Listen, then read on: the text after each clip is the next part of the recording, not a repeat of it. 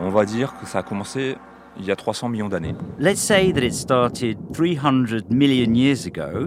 Il y a 275 millions d'années, vous étiez 275 million years ago, you would have your feet in the water, sometimes in the mud during drier periods.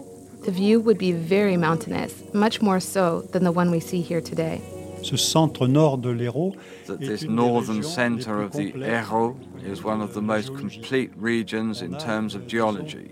We have, let's say, nearly 300 million years of geological history. That's accessible because in the south there is not too much vegetation and very often uh, the rock is bare. Vous êtes ici sur le site de la Lieue de Malavieille, qui est un site géologique You are here at the site known as Lieu de Malavieille, which is an exceptional geological site in the heart of the Terrasse of Larzac. Au cœur aussi des ruffes permiennes du Lodévois, la ruffe and also in the heart of the Permian era red soil in the Lodève basin called Ruffe. The Ruffe constitutes one of many terroirs found in the diversity of this appellation.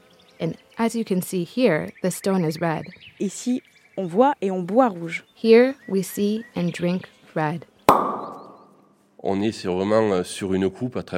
We are truly looking at a cross section through all the ages. In less than 20 kilometers, we have seven or eight different kinds of soil.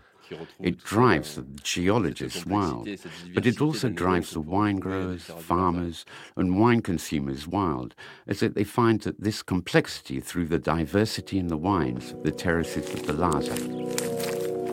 Vous avez euh, juste derrière le cirque de Mourez qui est euh, Just behind us is the Cirque Mourez, which is a very otherworldly place, where you almost feel like you're on the red soil of Mars.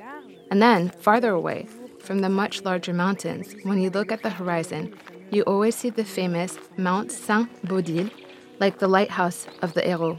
Je vous invite à prendre le petit chemin What I invite you to do now is take the path on your right that will allow you to immerse yourself in this spectacular landscape. This site where the traces of reptiles from that time are observable, and it is a little bit like the icing on the cake to this exceptional geological site.